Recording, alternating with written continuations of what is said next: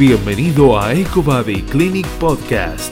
Desde la evidencia científica a la práctica clínica. Hoy en día, mantenerse actualizado es fundamental en nuestra profesión. Seguí nuestros episodios y mantenete informado con nosotros. Por información acerca de cursos, tratamientos y más, accede a www.ecobodyclinic.com. Muy buenas compañeros y bienvenidos a este noveno episodio de EcoBody Clinic Podcast. En el día de hoy nos acompaña el redactador José Manuel Montero. José Manuel Montero es de Cádiz, España, y está presentando su curso en nuestra plataforma de educación continua de ecobodyclinic.com con readaptación de lesiones en el fútbol. Muy buenas, José. ¿Qué tal todo por allí? Muy buenas, ¿qué tal? Muy bien, buenas tardes aquí desde España, reincorporándonos a la actividad laboral poco a poco y nada, agradecerte la invitación desde aquí para, compartir ciencias con, con los compañeros y con los profesionales de, nuestro área, que es la, la, fisioterapia y la rehabilitación, ¿no? Sí, bueno, la verdad que José, el placer es nuestro, eh, encantado de poder tenerte en este espacio con nosotros, sea en el podcast y también como docente para la formación online. Bueno, les cuento a todos que José tiene una larga trayectoria en el fútbol profesional, ha pasado por clubes como el Atlético, Atlético Madrid. Eh, José, en, Sudáfrica, tú lo sabes pronunciar mejor que yo, en, perdona, en, Arabia, ¿dónde has, que, has estado?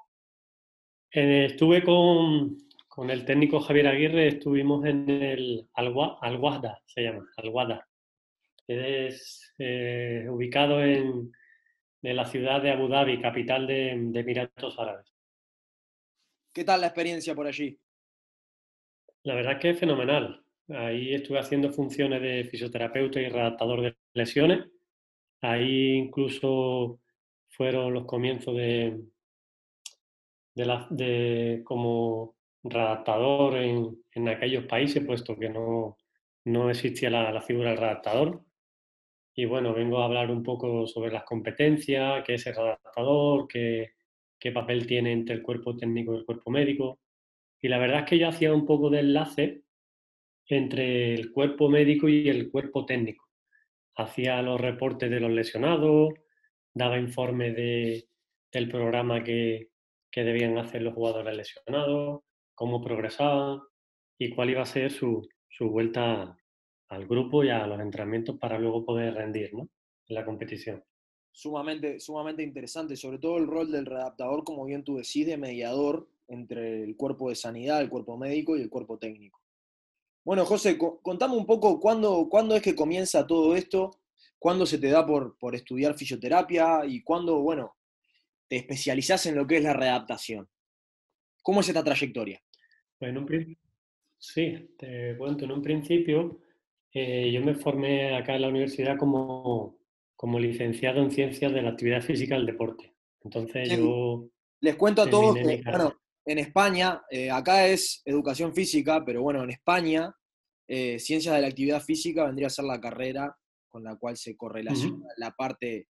Ahora decimos, ahora aquí se ha unificado. Anteriormente eran dos carreras, una la de maestro en educación física, que era una diplomatura, que esa la hice yo primero, y era para, para el profesor de educación física, para el profesor de, de la educación física de, de, la gimnasia de toda la vida, para los colegios y demás. Entonces yo me formé en eso y luego hice la licenciatura, que es un grado más alto, y entonces esa es la, la de ciencias del deporte, de la actividad física y del deporte. Y ahora acá ya se unificó en una sola carrera, ahora ya son, es un grado de cuatro años, pero antes eran dos carreras diferentes. Bien, entonces tú hiciste eso primero. Hice eso primero, luego, estando ya trabajando en la, la cantera del Atlético de Madrid, ya haciendo trabajos con el, doctor Villalón, actual médico del, Atlético de Madrid. Entonces me recomendó hacer eh, redactador y yo preguntaba qué qué era eso, porque yo en la academia estaba como entrenador de, los de los pequeños, pero aparte hacía cosas también con jugadores lesionados y yo realmente hacía ejercicio y cosas, pero todavía no se, no se conocía la figura. Entonces apareció la Federación Española de Fútbol, allá por el curso académico, creo que es el 2007-2008, o por ahí, en el 2008, se, este máster, este primer máster, como figura de, de. ¿no? Aquí vimos una necesidad entre el cuerpo médico y el cuerpo técnico, como que siempre había ahí, se perdía la información, eh, no, no, no, había un, un, sincronismo ¿no? entre, entre, esos, entre esos dos grupos, que es el, el, cuerpo médico y el staff técnico. Entonces aquí se creó esa figura y la verdad es que ha tenido, ha tenido mucho éxito, porque acá es que hay mucha competencia y hay muy buenos redactadores acá en España. Sí, sí, en, en España, bueno, es país pionero, sobre todo en lo que es la readaptación de lesiones y, las bases de, cómo se da esta. Ahora que, ahora que hablamos de readaptación, de, de lo que es el reintegro al deporte, me gustaría introducir un poco, sé que en tu curso vos hablás, ¿qué es esto realmente de, de prevención, no? De realmente, ¿podemos prevenir una lesión? Eh, ¿qué, ¿qué, opinas tú al respecto de esto? Bueno, eh, al final es, es la, la, eterna pregunta, ¿no? Eh, ¿Se pueden prevenir realmente las lesiones? Bueno, creo que hay muchos estudios, muchos modelos que se acercan o se acercan o intentan hacer reducciones aproximaciones a la reducción de las lesiones, pero evidentemente no podemos, no podemos prevenir una lesión. Podemos hacer eh, aproximaciones, ¿vale? Hay muchos estudios también con, con, muchos protocolos. Yo tampoco, yo no soy muy defensor tampoco de, de los protocolos porque entiendo que, que hay que hacer eh, individualizaciones también de trabajo preventivo, coadyuvante, y por tanto, eso de hacer trabajo preventivo para todo el equipo, pues es un problema. creo que cada uno tiene unas necesidades, unas descompensaciones, y entiendo más que, que el jugador como, como individuo, como unidad en, en, ese aspecto, ¿no? Sí, porque viste que hoy en día, ya hace unos años, se viene hablando mucho de lo que es el trabajo preventivo, pero creo que, que en sí el trabajo preventivo depende sobre todo a quién se aplique y cómo, porque cada jugador trae su, carga propia, su historial de lesiones y, y también sus variantes en, en, cuanto a arquitectura muscular. Hay algunos jugadores que, que tienen, bueno, tendones patológicos, cicatrices musculares por desgarros, entonces ahí cambia todo un poco el espectro de, cómo, cómo prevenir o qué, qué es ejercicio preventivo y qué no lo es. Efectivamente. Eh, lo que te comento de individualizar todo este trabajo, que es importante y sobre todo atender el aspecto de, del jugador. El jugador también eh, viene con, con, la experiencia de una serie de ejercicios que ya él lleva realizando y que le vienen bien. También está bueno respetar ese tipo de trabajo con ellos, eh, educarlos en otro tipo de, trabajo que le va a venir bien pues es un poco, por decir, eh, ir convenciendo y ir llevándolo a tu terreno para que haga ese tipo de trabajo que tú, que tú ves conveniente, ¿no? Previo a unas valoraciones y unos test previos que, que vemos que ese jugador necesita mejorar en ciertos aspectos, ¿no? ¿Y en, qué premisas básicas te, te, basas tú a la hora de armar realmente un, un protocolo de prevención en un atleta que, que, no arrastra un historial de lesiones, pero sí que querés prevenir, por ejemplo, las lesiones más frecuentes, como es una lesión de isquiosurales, en un tercio medio de la porción larga del bíceps femoral, como puede ser un clásico esguince de tobillo por mecanismo de, de versión, eh, tomando en cuenta un poco las lesiones más frecuentes, que en un deportista que no arrastra historial de lesión, ¿cuál es el plan de prevención las premisas básicas que, que aplicás? Pues primeramente eh, yo suelo hacer un, junto con el cuerpo médico y, y en consonancia también con el, el, permiso del preparador físico, se hacen una serie de test, ¿no? Al principio de, de temporada, se hacen eh, el estudio de consumo máximo de oxígeno, el de lactato para ver los umbrales, se realizan los test de salto, los test de velocidad. Entonces, todo ese tipo de, de, de trabajo que hacemos previo para valorar la condición de, del jugador son los datos que luego vamos a tener en cuenta para ir haciendo valoraciones a lo largo de la temporada y que el jugador eh, esté en, buenos niveles. Por tanto, tenemos que hacer, pues, por decirlo así, un poquito de cada condición, ir haciendo ejercicios donde entren el rango articular, eh, donde se trabaje también los sprints como trabajo preventivo de, la lesión más, común como es la de, de eh, hacer trabajo de pliometría. Al final todo ese tipo de, trabajo que demanda la competición es lo que llamamos eh, prevención o, trabajo preventivo. ¿Cierto? sobre, todo reforzar aquellos movimientos o patrones que, se dan en el juego que tienden a tener la incidencia lesiva.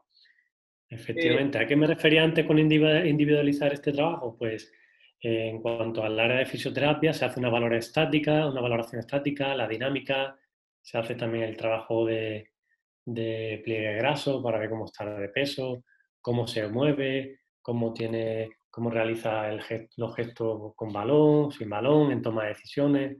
Todo ese tipo de trabajo, cuanto más aspectos observemos en el entrenamiento del jugador, más vamos a, ver incluso en vídeo cómo, cómo, trabaja, cómo corre, cómo salta, cómo frena, ver cómo en la recepción del salto, todo eso, analizarlo y ver eh, qué aspectos tiene que mejorar ese, ese jugador, porque muchas veces tiene vicios en el sentido de que salta descompensado o hace gestos raros con el cuello o se impulsa de una manera o recepciona con, con valgo de rodilla.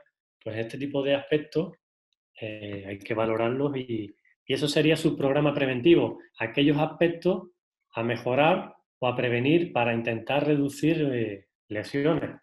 Imposible de evitar porque es un juego donde hay contusiones, donde hay acciones eh, inesperadas, entonces eso no podríamos controlarlo, pero la idea es intentar focalizar en, planes de, reducción de lesiones en este sentido, ¿no?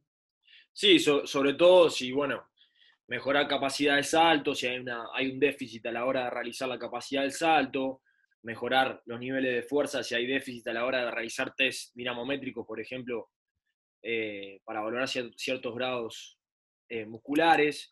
Eh, me parece sumamente interesante. Viste que también hay, muchos colegas que optan por realizar protocolos, como bien hablamos hace un rato, que vos, me dijiste que no son muy de los protocolos, sobre todo que ya están establecidos en base a parámetros funcionales y movimientos funcionales como es el, FMS. ¿Qué, ¿Qué, opinas de todo esto? Pues si te soy sincero, el FMS yo no, no, no lo suelo utilizar, no, no lo veo como, una herramienta de prevención, sino como una herramienta de medición. Y decirte que, bueno, que, hay otros muchos aspectos para mí más interesantes a valorar en ese sentido. Y, sobre todo que lo principal que tenemos que, que atender es que haya una, buena movilidad estática analítica, controlada, que haya una buena estabilidad dinámica, un buen control motor funcional, un buen movimiento multidireccional, que haya una integración en la, en la condición de la fuerza, en la condición de la resistencia y en la condición de la, de la velocidad. Para mí eso es un... También mismo desde las bases, ¿no? Porque yo tampoco utilizo el FMS, pero me parece que es una evaluación que, que a veces quiere ir un poco más avanzado de hacia dónde tenemos que ir. Que, estaría bueno retroceder muchas veces y me parece que lo básico, como los clásicos test ortopédicos, aportan mucho, aportan mucho y por, y por sobre todas las cosas, aportan desde un punto de vista realmente cómo está el músculo, cómo está su reactividad, cómo está su arquitectura. Entonces me parece que los test ortopédicos no sé si estás de acuerdo conmigo en esto, tienen que ser la base de todo esto. Porque ya, también... Estoy de acuerdo porque es, una de, las valoraciones, como bien te decía en pretemporada también, los test de, camilla, ¿no? Test resistidos manuales, eh, ese tipo de trabajo de fisioterapéutico de camilla clásico soy defensor de ello también, ¿sabes? Esas son la base, las raíces de, esta, de esta área también, de la área de la fisioterapia. Entonces, yo soy también defensor de, ese trabajo manual, de valoración, de test en camilla, ¿sabes? Entonces, en eso también es, es una parte más a considerar. José, ¿y qué sucede en el caso de aquellos deportistas que, que bueno, lo contrario, ¿no? Que arrastran un historial lesivo, eh, bueno, arrastran un historial de tendinopatías, de desgarros viejos. ¿Cómo manejás la mejora de, la mejora de, sobre todo un refuerzo a, través de la unión miotendinosa? ¿qué, ¿Cuáles son los ejercicios que preferís? ¿Optás más por ejercicios isométricos, excéntricos, isotónicos, eh, combinados, se unen en etapas? ¿Cómo, ¿Cómo manejás las cargas en aquellos que arrastran historial lesivo? En principio, bueno, eh, valorar qué tipo de lesión es, por supuesto, y sobre todo siguiendo el esquema de Gray Cook, que, haya en principio una buena estabilidad, es lo más, importante, que haya una buena estabilidad. Luego, sabiendo que hay una lesión, trabajar la movilidad, llegar a buenos rangos de articulares en una primera etapa, en una primera fase, el trabajo eh, preventivo, eh, eh, propioceptivo, perdón, donde la musculatura o la unión miotendinosa ha perdido esa señal mioeléctrica de receptores en cuanto a la velocidad de, sináptica, por tanto es el trabajo también propositivo y por tanto a posterior hacer trabajo de perturbación inesperada, ¿sabe? Con bipodal, monopodal, con juegos con el, con el en Bosu, en Bosu invertido. Eso sería un poco la progresión, la estabilidad, la movilidad, un trabajo propioceptivo y el trabajo de, de control neuromuscular, donde hay perturbaciones inesperadas, donde se le dan señales izquierda y luego va a derecha, donde emplee también un trabajo cognitivo y de toma de decisiones. Por tanto, sería un trabajo de lo simple a lo complejo y de lo general a lo específico. En cuanto a isométrico, concéntrico, excéntrico, en una primera fase, eh, dependiendo de la gravedad de la lesión y si ha sido una rotura muscular, en principio va a hacer trabajo isométrico. Eh, luego el trabajo eh, concéntrico, excéntrico. Por último, el excéntrico. Una vez controlado que la lesión está cicatrizada se ha valorado de forma ecográfica y el doctor te dice que ese tejido está cicatrizado, pues ya se puede hacer trabajo de, elongación excéntrica, de trabajo de contracción excéntrica, donde nos permite hacer eh, acciones más, más, más veloces, ejecuciones de más potencia y donde ya el jugador y esas acciones se van acercando a acciones más gestuales, más específicas, con balón, con un adversario, con varios adversarios, con varias premisas. Entonces es lo que, es lo que, yo, lo que yo trabajo, de lo general a lo específico, de lo simple a lo complejo, donde hay una buena estabilidad primero, luego movilidad, trabajo de percepción y control neuromuscular. ¿Y cómo, y cómo sabemos, sabemos, bien tú lo decís en, en, tu curso, las tres etapas de lo que vendría a ser la reintegración, primero la, la reintegración progresiva a la actividad, luego la, la, reintegración al deporte específico y bueno, luego la reintegración a la performance. ¿Cómo te gusta manejar los estímulos en estas etapas? ¿Te gusta trabajar de forma circuitada para mantenerlo motivado al deportista, ya que está en una etapa en la cual se tiene que ir reintegrando al deporte, donde su función todavía no es completa? ¿Cómo lo manejas? ¿Lo trabajás por separado, más, más aislado? ¿Cómo, cómo, cómo manejas todo esto? Pues en principio a mí me gusta todo hacer desde el principio todo, todo lo que se puede hacer el trabajo en campo, que solo se puede llevar pesas y material para trabajar, hacerlo en campo, de que, alguna de que alguna manera el jugador lesionado se, se, sienta cerca del grupo y vea a los compañeros, aunque se esté haciendo su trabajo, pero está ahí en el verde, está haciendo su trabajo. Eh, no hay manera de si tiene que hacer un trabajo específico de fortalecimiento de gimnasio, realizarlo en el gimnasio o en piscina. Entonces, en principio sería eso, ¿no? Lo que yo eh, comentaré en la charla es el OFR, que es la redactación campo, of on-field eh, training, el eh, return to run, que es la lesión más el inicio al trote, progresando hasta una carrera de alta intensidad, el return to train, que es el retorno a los entrenamientos sin restricciones, return to play, retorno a la competencia titular o no titular, y el performance, a nivel eh, máximo para que el jugador eh, llegue a rendir. ¿Cómo lo dispongo todo ese proceso del trabajo? Pues de, ejercicios analíticos donde tiene que corregir la postura o un gesto, a ejercicios donde eh, yo me integro con él o lo realizo con él, donde yo hago acciones de perturbación para desequilibrarlo, en forma de circuito, en formas lineales, en un principio, luego con cambio de dirección, luego con, con ida y vuelta, con ida y vuelta con, con, el móvil, que es el balón, luego con cambio de direcciones más finalización en mini portería, eh, luego le pongo varias mini porterías y le señalo dónde tiene que ejecutar en el último momento para la toma de decisiones. Pues en principio, lo que es el principio de la, de la variabilidad del entrenamiento, ¿no? un ejercicio, si tú haces el mismo ejercicio todos los días, al final eh, acabas aprendiéndolo, interiorizándolo y tienes que ir retando al jugador en, niveles de dificultad, ¿no? Para que vaya mejorando. Claro, sí, excelente, excelente, excelente. Totalmente de acuerdo, ¿no? Porque aparte me parece sumamente importante eh, cómo, cómo mantenerlo motivado el deportista, sobre todo porque hay una etapa de frustración.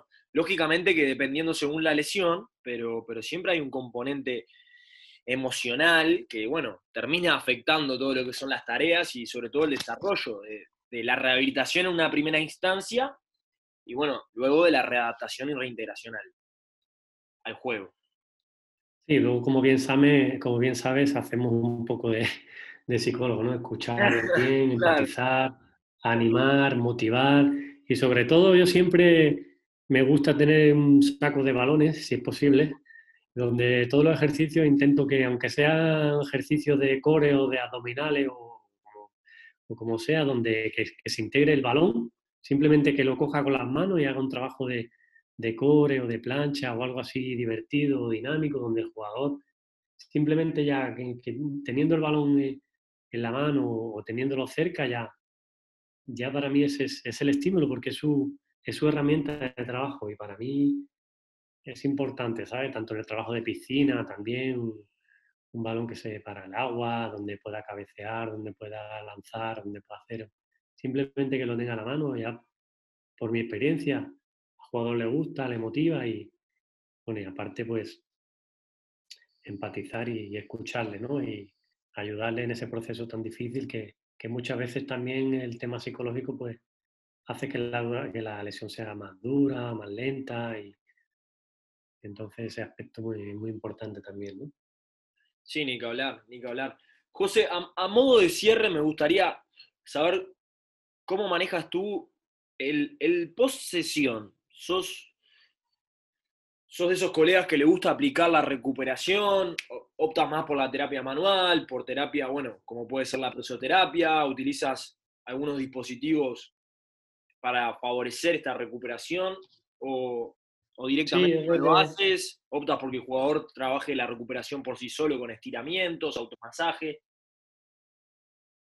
Desde, mm, o sea, desde mi experiencia, siempre el día más uno después del partido, obviamente para los titulares eh, el objetivo principal es la recuperación, ya sabemos que los jugadores suplentes que han jugado menos minutos, más los que no han jugado, realizan un entrenamiento similar con altas cargas para, para que intente simular un poco las acciones de, o la carga de partido.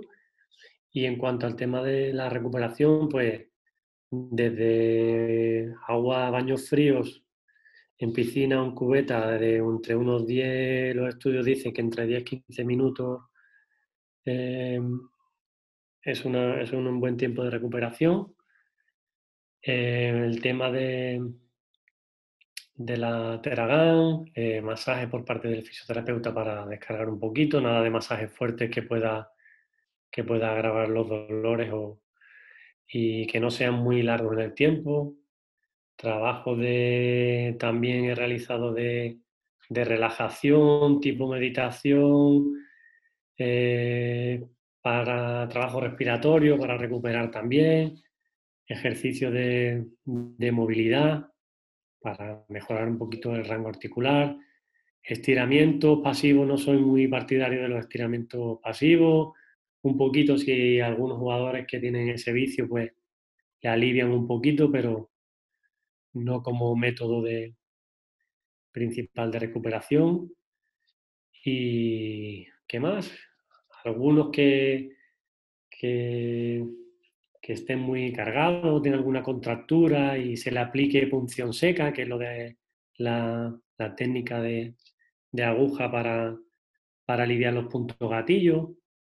Ese tipo de trabajo sí que, sí que puede ser beneficioso. Poner las piernas en alto, las piernas con los pies juntos, piernas separados, todo para mejorar el retorno venoso. Todo ese tipo de trabajo para mí es, es fundamental. Sí, ni que hablar, ni que hablar. Ni que hablar que sí. Bueno, José. Ahí hay una variedad. No siempre hacen las mismas sesiones ni los mismos ejercicios, ir variando, pero hay muchas alternativas para, para hacer esas medidas de recuperación. Claro. Bueno, José, me gustaría que, los invites a todos eh, a realizar tu curso online en nuestra plataforma, que, bueno, que los invites, que les hagas, les hagas saber un poco el interés de que participen, de lo que se basa la formación, un poco más de todo lo que hablamos. José tiene mucha experiencia en esto y, creo que va a ser una muy buena oportunidad. Pues los invito a que realicen este curso porque quiero contar también, aparte de, todos los estudios que hay recientes en cuanto a prevención, redactación, lesiones, que eso tenemos acceso hoy día casi todo el mundo, pero lo difícil es aplicarlo luego en el verde, en el, campo, como vosotros lo llaman, en la cancha, ¿no? Aplicarlo en el campo es lo difícil, amigo. De esa experiencia de, de coger toda esta información y aplicarla con el futbolista, o cuando te toca hacer un trabajo con el grupo completo y, tienes la responsabilidad del equipo entero, o te asignan un grupo para hacer un trabajo de fuerza o de prevención o de recuperación. El lenguaje con los jugadores, eh, la educación, el saber manejar el grupo, eh, no entrar en una cosa, en saber manejar los tiempos. Todo ese tipo de cosas, pues al final te lo da la experiencia, ¿no? Y bueno, animarlos a que, lo, a que lo realicen. Os daré toda la documentación y estudios más recientes que hay en cuanto a la redactación de lesiones y animaros a que aquellos que les guste el tema de alto rendimiento y tengan el sueño y la ilusión de tener una oportunidad, que sigan soñando, que la oportunidad llega, lo único que, hay que estar bien preparado y, y aplicar el conocimiento, claro. Ni que hablar. Bueno, muchas gracias José por todo, muchas gracias por tu tiempo, sobre todo por, por, sé que son momentos complicados, momentos difíciles, y bueno, abrir un poco el conocimiento, que hoy es algo que realmente vale mucho. Un placer, José. Muchísimas gracias. Desde España un saludo. No te olvides de seguirnos en Instagram, EcoBodyClinic, para ver más novedades.